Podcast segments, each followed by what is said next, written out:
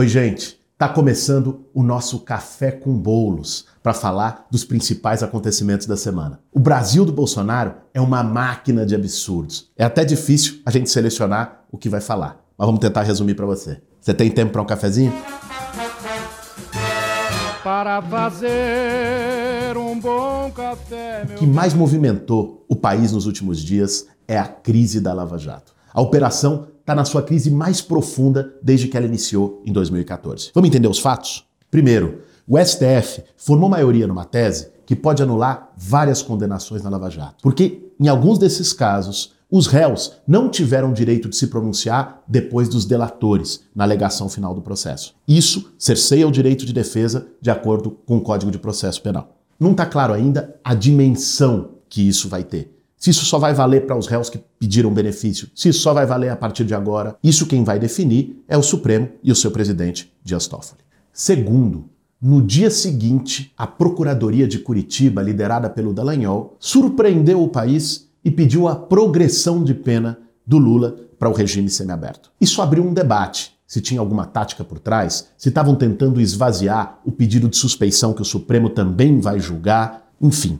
o que é que estaria em jogo. E o terceiro e mais desmoralizante episódio para a Operação Lava Jato foi o Janot com as suas pitadas de psicopatia, dizendo, confessando, na verdade, que pensou em matar o ministro Gilmar Mendes e depois se suicidar dentro da Suprema Corte do país. O Janot, vale dizer, era o Procurador-Geral da República, autoridade maior do Ministério Público e que estava à frente da Lava Jato. Dallagnol se apressou a defender o Janot, depois de tudo isso, dizendo que é um homem equilibrado. O Freud já dizia pra gente: quando Pedro fala de Paulo, a gente sabe mais de Pedro do que de Paulo. Ou seja, Dallagnol mostrou com isso qual que é o conceito de equilíbrio que guia as suas próprias ações. Para a gente entender essa crise da Lava Jato, por trás dela tem dois grandes fatos. Primeiro, o pedido do Lula para anulação da sentença depois que o Intercept revelou todas as maracutaias que foram feitas entre a Procuradoria de Curitiba e o juiz Sérgio Moro. As revelações do Intercept mostraram um verdadeiro conluio entre o juiz, que deveria ser isento,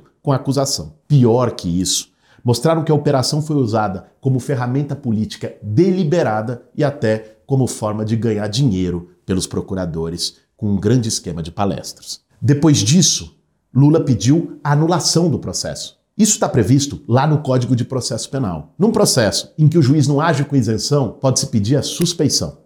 E quando o juiz é dado como suspeito, a sentença é nula. O STF já está há uns dois meses na segunda turma enrolando para fazer esse julgamento, para ver o que aparece mais do Intercept. Mas só o que mostrou até aqui já foi suficiente para que muita gente que não é suspeita de ser petista ou de esquerda se pronunciasse, defendendo o Estado de Direito. Foi o caso, por exemplo, de Reinaldo Azevedo, não é exatamente um comunista. Demétrio Magnoli, um direitista tradicional, que publicou uma coluna esses dias na Folha de São Paulo com o título de Lula Livre. E além disso, juristas e políticos de vários espectros do mundo inteiro defendendo a soltura do Lula. A temperatura esquentou e a Lava Jato ficou pressionada. O segundo ponto dessa crise são as brigas no casamento entre a Lava Jato e o bolsonarismo. Vamos retomar um pouquinho. O Bolsonaro se elegeu no ano passado com um clima de antipolítica, de que ninguém presta, de que vamos mudar tudo que está aí. Quem ajudou a produzir isso foi a Operação Lava Jato, quando transformou o necessário combate à corrupção num verdadeiro caça às bruxas, onde ninguém presta. Isso cria espaço para surgirem os salvadores da pátria. Aliás, lá um tempo atrás, na Itália, teve uma operação a mãos limpas, que o Sérgio Moro é um grande admirador, que depois de fazer o grande combate à corrupção, acabou ajudando para a eleição do Silvio Berlusconi, um dos maiores corruptos e devassos da história italiana. Aqui não dá para pensar a eleição do Bolsonaro como presidente da República sem ver a devastação que a Lava Jato fez no sistema político brasileiro. E na eleição se formou mesmo um verdadeiro casamento uma aliança entre os agentes da Lava Jato e a campanha do Bolsonaro. Várias das mensagens do Intercept mostraram como procuradores atuaram de forma direta para interferir no processo eleitoral. Na véspera do primeiro turno, o Sérgio Moro resolveu trazer a público uma delação do Palocci, que já tinha sido feita há um tempão atrás. O objetivo era intervir nas eleições. Deu certo. E depois de prender o Lula, que liderava as pesquisas, tirá-lo da eleição e dar essa ajudazinha com a mão invisível para o Bolsonaro, Sérgio Moro recebeu um prêmio.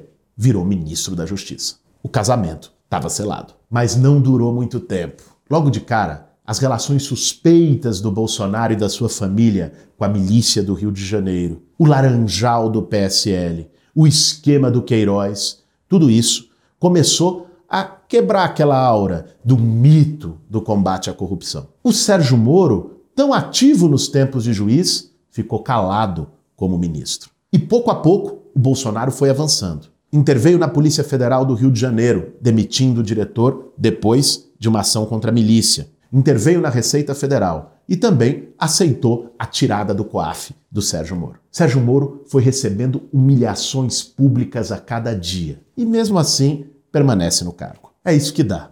Quando uma história de amor começa com mentira, o final não costuma ser muito feliz. Mas, gente, não vamos nos iludir aqui. Nessa história não tem herói. É verdade que o Bolsonaro está atacando a Lava Jato para proteger os seus e os seus esquemas. Mas é verdade também que Sérgio Moro não é nenhum santo. Bolsonarismo e lavajatismo são, na prática, duas faces da mesma moeda. De um lado, uma seita política marcada pelo ódio, sem nenhum projeto construtivo para o Brasil e comandada por uma família enfiada até o pescoço em relações espúrias e criminosas com milicianos. Do outro, um grupo de justiceiros que usou o combate à corrupção como pretexto para um projeto de poder que partidarizou a justiça e, além de tudo, ganhou dinheiro em cima disso. E agora que a Lava Jato está nessa crise toda e que o rei está nu, os ouvidos das pessoas estão mais abertos. Então, vale indicar aqui o melhor livro que já foi escrito sobre o assunto. O Espetáculo da Corrupção, do advogado Valfrido Varte. Ali, ele mostra os interesses econômicos e até mesmo internacionais que estão por trás da Operação Lava Jato. Vale a pena. Bom, o que ficou muito claro nessa farofa toda é que o Bolsonaro quer salvar os seus, proteger a família, o Queiroz e seus milicianos de estimação. Nós não podemos permitir que a necessária crítica aos abusos da Operação Lava Jato seja utilizada para jogar para baixo do tapete as podridões da família Bolsonaro. Resta saber agora se o Supremo Tribunal Federal vai ter a coragem de enfrentar os xerifes de toga, essa partidarização da justiça e, no caso da suspeição do Moro, anular a sentença do Lula e liberá-lo. Ou então, se vai continuar a toada do grande acordo nacional. Para fazer um bom... O ataque do Bolsonaro aos povos indígenas. Na última semana, o presidente do Brasil discursou para quase 200 líderes mundiais na ONU. Bom, nenhuma novidade. Falou mal do socialismo, que a esquerda está pervertendo as nossas crianças. Defendeu a ditadura militar e o golpe de 64. Mas o ataque mais duro ele reservou aos povos indígenas, e em particular ao cacique Raoni. Vamos escutar. A visão de um líder indígena não representa a de todos os índios brasileiros. Muitas vezes, alguns desses líderes, como o cacique Raoni, são usados como peça de manobra por governos estrangeiros na sua guerra informacional para avançar seus interesses na Amazônia. Infelizmente, algumas pessoas de dentro e de fora do Brasil, apoiadas por ONGs, temem tratar e manter nossos índios como verdadeiros homens das cavernas. Acabou o monopólio do senhor Raoni. É de doer. Bom, mas para quem não conhece, é bom a gente explicar aqui quem é o cacique caipó Raoni. Raoni é um dos principais porta-vozes da causa indígena em todo o mundo. Tem 89 anos, é respeitado em toda parte. Só esse ano já se reuniu com várias lideranças mundiais, entre elas o Papa Francisco. E ele está, mundo afora, denunciando a política de devastação ambiental e de genocídio dos povos indígenas proposta por Jair Bolsonaro. É isso que deixou o presidente tão irritado. E aqui no Café com Bolos, a gente também vaza áudio. Não é só o Glenn que faz, é o Vaza Bolos. Toda semana a gente vai vazar um áudio de uma pessoa diferente comentando sobre o assunto da semana. Sobre o tema de hoje, nós vamos trazer o áudio dessa grande liderança indígena, minha companheira Sônia Guajajá. Para fazer um bom café. Infelizmente, nós, né, do Brasil que estávamos aqui, ficamos muito preocupados com o discurso do presidente Jair Bolsonaro, né, que para nós foi um dia de terror, um discurso de intolerância, né, de truculência e muito agressivo. Uma, uma fala, infelizmente, histórica, né, mas histórica por manchar o legado brasileiro na ONU. Bolsonaro nos chamou de animatas cavernas, desrespeitou o líder mundial indígena, né, o, o nosso cacique Raoni, que está sendo indicado para o Prêmio Nobel da Paz. E a gente não pode, de forma alguma, aceitar um absurdo desse. Raoni é uma grande liderança reconhecida né, mundialmente, respeitada nacionalmente por ter dedicado toda a sua vida em defesa da, da Mãe Terra, em defesa do meio ambiente, em defesa dos povos indígenas. Então, o governo de Bolsonaro é um governo que destrói o meio ambiente, que explora a biodiversidade e os conhecimentos tradicionais, que permite que mineradoras e hidrelétricas avancem em territórios indígenas.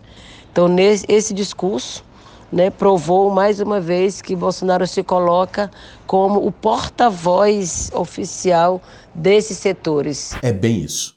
Sônia Guajajara mostrou exatamente o que é que está por trás do discurso do Bolsonaro.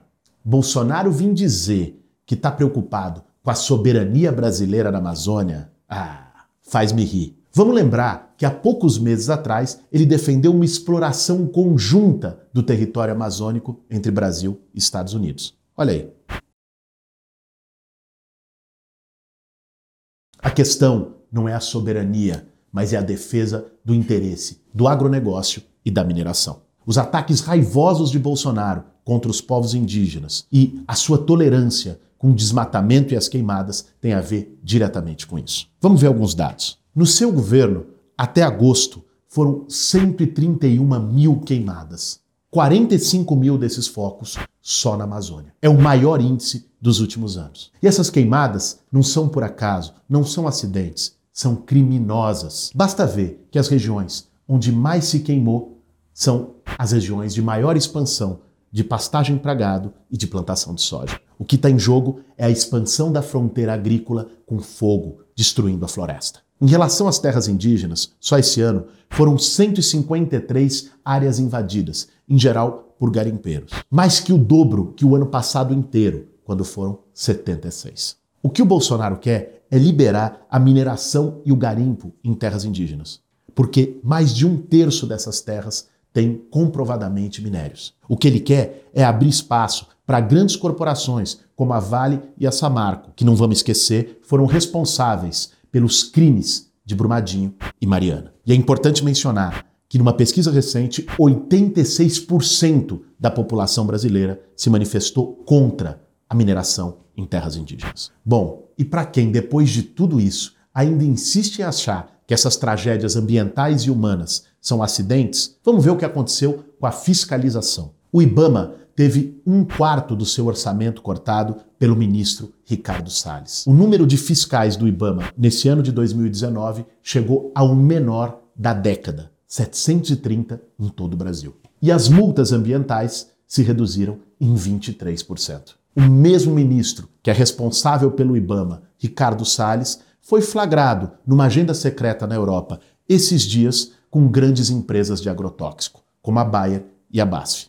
Não podemos esquecer ainda que o governo Bolsonaro, em nove meses, liberou 325 agrotóxicos, algo inédito num período tão curto. Ou seja, não se trata de soberania, de defesa nacional, muito pelo contrário. Se trata, de maneira deslavada, da defesa dos interesses do agronegócio e da mineração, dos ruralistas que capturaram inteiramente o interesse público no Brasil no governo Bolsonaro. Então, gente, entre Bolsonaro e Raoni, não tem nem que pensar duas vezes. Nós estamos com cacique caipó. Para fazer um bom. Aqui no Café com Bolos, toda semana nós vamos abrir a caixa de Pandora, trazendo algum chorume, algum absurdo, alguma surpresa da semana para comentar aqui. Dessa vez, não poderia deixar de ser a entrevista que o ex-ministro e ex-golpista Aloysio Nunes Ferreira deu para a Folha de São Paulo. Vamos abrir a caixa de Pandora.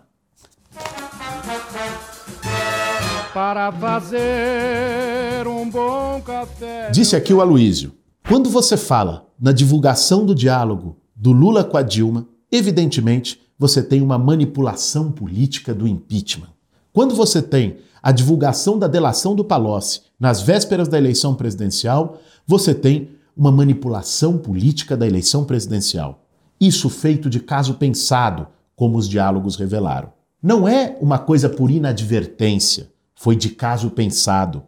Então, isso para mim torna, não todos, porque eu não conheço todos, esses casos em que esse tipo de procedimento se verificou nulos, porque atingiu um princípio fundamental do Estado de Direito, que é a garantia que a existência de um juiz imparcial dá o direito de defesa.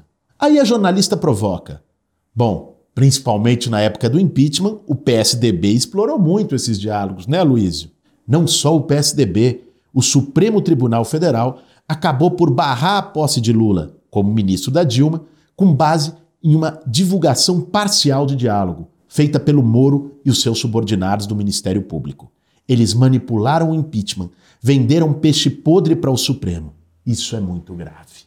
Vejam só, Aloysio Nunes Ferreira, que na época era senador do PSDB, um dos grandes defensores do impeachment da Dilma, disse que o impeachment foi uma manipulação política. Aloysio Nunes Ferreira, do PSDB, adversário de Lula, diz que a sua prisão e que a eleição presidencial foi também uma manipulação política. Disse ainda que Moro e a Lava Jato venderam para o Supremo, para o Senado, para a República um peixe podre. É muito sincericídio para uma entrevista só. Mas vamos ser justos. Antes do Aloísio, que foi ministro das Relações Exteriores do Temer, o próprio Temer, o maior beneficiário dessa grande manipulação política, também reconheceu o que a esquerda sempre disse: que o processo foi um golpe. Aliás, ouvi numa breve referência de que eu teria apoiado a ideia eh, do golpe, que eu jamais eh, apoiei ou fiz desempenho pelo golpe, adepto do golpe, a refutar essa questão eh, do golpe. Né? É inacreditável. E teve gente que tentou defender o Temer dizendo que ele cometeu um ato falho. Bom, mas para quem já leu Freud, esse tipo de defesa não é exatamente um álibi. Para o pai da psicanálise, o ato falho é justamente quando a gente revela um desejo, um medo ou alguma crença nossa muito interna, muito profunda, que a gente não queria revelar. E aí ela se impõe através do ato falho, através da palavra. O Freud cita o exemplo numa das suas conferências de um presidente do parlamento alemão que não queria de jeito nenhum que uma sessão acontecesse, porque ia ser ruim para ele, para o partido dele, e no momento que foi abrir a sessão, ele simplesmente disse: declaro encerrada a sessão. Este é um típico ato falho, quando a pessoa revela o seu sentimento, revela o seu medo no lugar mais inapropriado. E foi exatamente isso que o Temer fez. Revelou a sua crença, a sua compreensão profunda de que de fato foi um golpe para todo o Brasil ver no Roda Viva da TV Cultura antes tarde do que nunca. Se nós formos lembrar, não é a primeira vez que isso acontece na história brasileira. O golpe de 64 foi apoiado por várias pessoas que se diziam democratas, que estavam combatendo o comunismo de João Goulart. Carlos Lacerda foi um deles e vários outros políticos da época. Mas algum tempo depois, quando viram que os militares não iam chamar a eleição coisa nenhuma e que eles seriam os próximos na fila da perseguição, aí sim começaram a denunciar o golpe de 64. Dessa vez, o reconhecimento histórico está vindo mais cedo do que muita gente podia imaginar. Esse foi o nosso Café com Bolos de hoje. Acompanhe a gente nas redes, podcast, YouTube, Facebook, Instagram, vai estar tá tudo aqui embaixo. E se você quiser comentar, sugerindo temas para o nosso debate, comenta aqui com a hashtag Café com Bolos. E quem compartilhar o programa nas suas redes, marcando a gente, vai concorrer a um sorteio já na próxima semana dessa caneca aqui do Café com Bolos. Até lá. Para fazer um bom café, meu. Tá bom, você acha? O golpe com aquela mãozinha dele, né? O golpe!